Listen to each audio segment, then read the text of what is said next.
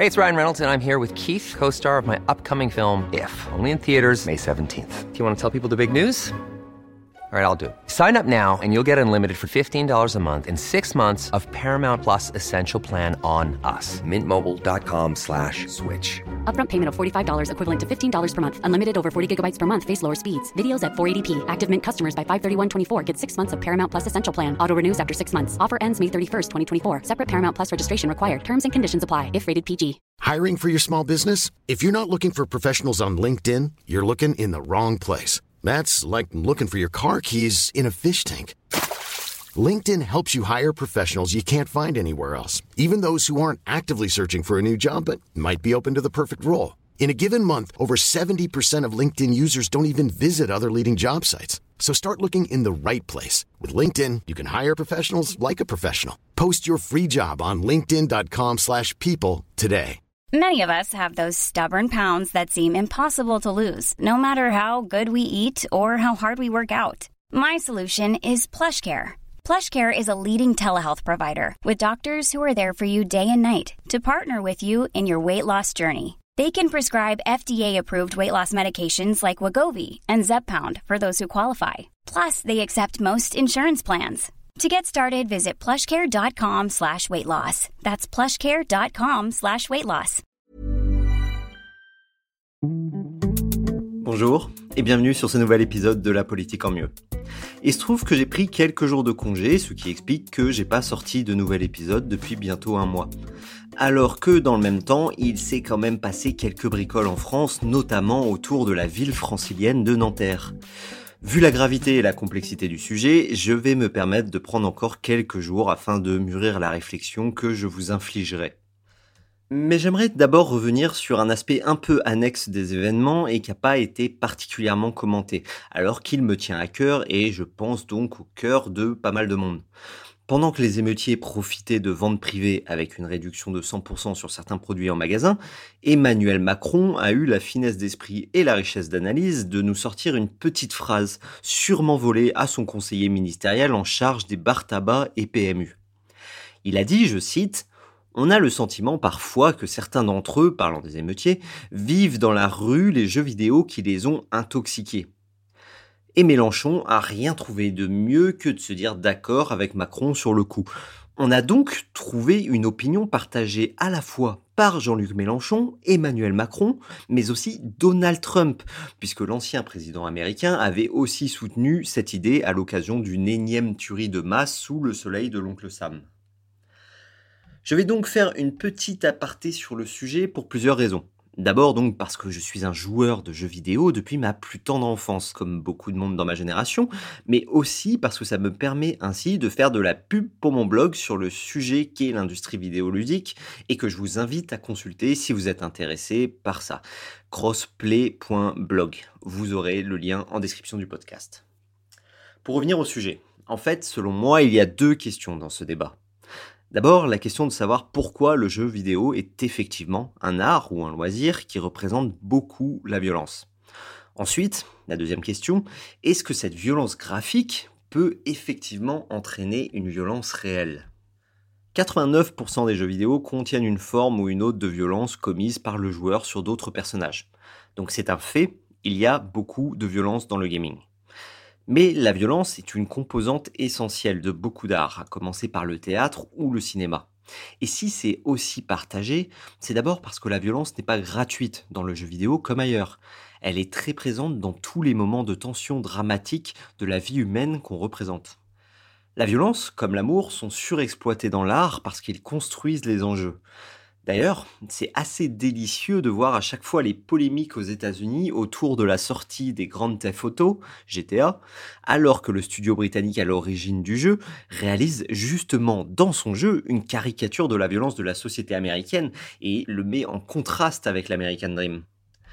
La violence permet aussi de donner du sens aux histoires qu'on raconte, elle permet de créer des oppositions. Sans la guerre entre les Montaigu et les Capulet, Roméo et Juliette auraient sûrement juste été l'histoire de deux ados en chaleur qui expérimentent leur première chlamydia.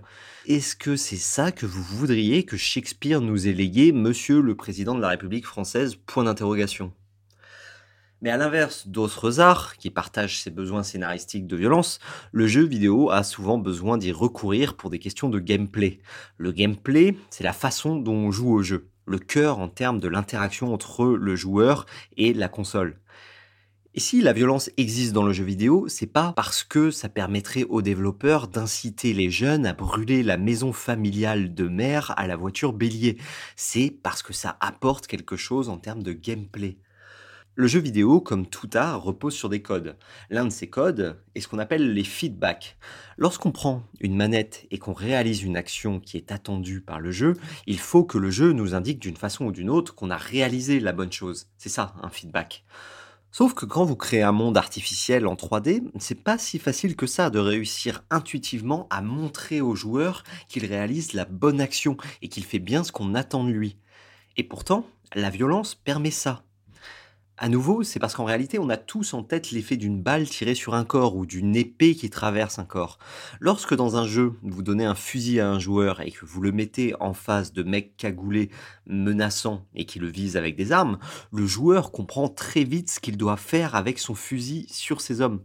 Et si le mec cagoulé tombe, alors le feedback est positif et le jeu vous indique que vous avez bien fait ce que vous deviez faire. La violence est un moyen intuitif de construire du gameplay parce qu'on sait ce qu'est la violence et c'est pas le jeu vidéo qui nous l'a appris. On l'a vu partout depuis notre petite enfance. Le jeu vidéo réexploite seulement cette connaissance pour construire des expériences gratifiantes pour le joueur en termes d'immersion intuitive et de feedback. D'ailleurs, une étude scientifique de 2009 avait constaté que les joueurs ne recherchent pas nécessairement des jeux violents, mais des jeux immersifs. Sauf que souvent, les jeux les plus immersifs sont aussi violents. Mais à niveau d'immersion égale, un joueur préférera généralement jouer au jeu le moins violent. En gros, on confond une fin et un moyen.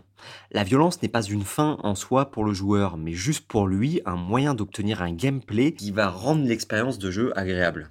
Mais en disant tout ça, on évacue juste la question de savoir si le jeu vidéo c'est de la violence bête et gratuite, sans aucun autre but que de vous conditionner à aller piller Zara et dégrader un monument aux morts au nom des règles d'utilisation des armes à feu par les forces de l'ordre en France. Non, le jeu vidéo n'est pas violent pour être violent, mais pour construire l'expérience du joueur scénaristiquement et ludiquement. Toutefois, notre Rice à nous centriste, pourrait me rétorquer que ça ne démontre pas que cette violence pixelisée n'a pas un effet sur la volonté d'être violent dans la réalité. Aucune étude vraiment concluante sur le sujet n'existe aujourd'hui en psychologie, et c'est d'ailleurs le consensus qu'a retenu la Cour suprême américaine dans un jugement de 2011 à ce sujet. Par ailleurs, si on prend un peu de recul, ce qui a été plutôt bien rationné en politique depuis 15 jours, on peut voir au niveau macro que le développement du jeu vidéo comme pratique populaire de masse n'a pas vraiment suivi les courbes de la violence. Déjà, parce que parmi les grands consommateurs de jeux vidéo, on trouve le Japon et la Corée du Sud tout en haut du classement. Est-ce que Emmanuel Macron est capable de me rappeler la dernière fois qu'il a vu une émeute urbaine au Japon ou en Corée, du fait de soirées intensives sur League of Legends? Même aux États-Unis, on constate que l'explosion du jeu vidéo dans les années 90 correspond à une décennie de baisse radicale de la violence dans le pays, après la décennie des années 1980 qui était particulièrement violente, et où pourtant Pac-Man et Tetris étaient les rois du jeu d'arcade. Par contre, que ça soit du côté des études ou de l'analyse du parcours des tueurs lors des tueries scolaires aux États-Unis, on peut voir qu'il existe certains contextes familiaux dans lesquels l'incapacité à apprendre à son enfant la distinction entre le bien et le mal ou la nécessité de ne pas utiliser la violence amène effectivement le jeu vidéo à avoir un effet aggravant et ça nous permet d'arriver sur la véritable raison pour laquelle le jeu vidéo est facilement montré du doigt dès qu'on a besoin d'un coupable rapide et ayant du mal à se défendre. Le jeu vidéo permet à certaines élites politiques de ne pas s'interroger sur leurs propres échecs. On prend un élément relativement nouveau dans la société, on le désigne comme coupable, ce qui permet de ne pas s'interroger sur, par exemple, l'échec de la politique familiale, l'intégration, le rapport à l'autorité, à l'école ou à l'emploi. Trump a ainsi accusé les jeux vidéo d'être responsables du massacre de Parkland. Pourtant, Nicolas Cruz, le tueur, avait publié de nombreux messages haineux sur les réseaux sociaux concernant les minorités et pouvant facilement être assimilés au discours d'une large partie de la droite américaine actuellement. Il avait par ailleurs un passif de problèmes comportementaux et mentaux dans un pays où le Parti républicain tout particulièrement milite contre les politiques de santé publique, y compris psychiatriques. De la même façon, je ne sais pas si Emmanuel Macron pense vraiment que le jeu vidéo peut expliquer ce qui s'est passé durant 5 jours dans notre pays. Mais je suis à peu près sûr que ça lui permet d'éviter de mettre la lumière sur nos échecs politiques depuis de nombreuses décennies. D'ailleurs, même si Jean-Luc Mélenchon m'a rappelé pourquoi j'ai autant de mal avec LFI en soutenant l'hypothèse de Macron, il a de façon pertinente demandé pourquoi Macron n'accompagnait pas cette réflexion d'une quelconque suite politique. Si Emmanuel Macron pensait réellement que le jeu vidéo est responsable des pillages, émeutes et incendies dans notre pays, je pense qu'il aurait quand même tenté d'aller un petit peu plus loin dans la réflexion qu'avec cette petite phrase. Merci d'avoir écouté cet épisode. N'oubliez pas de le noter, de me suivre sur votre plateforme d'écoute et sur Instagram, ainsi que de visiter mon blog crossplay.blog. Ne justifiez pas non plus toutes vos infractions au code de la route par votre pratique intensive de Mario Kart, et je vous dis à la semaine prochaine.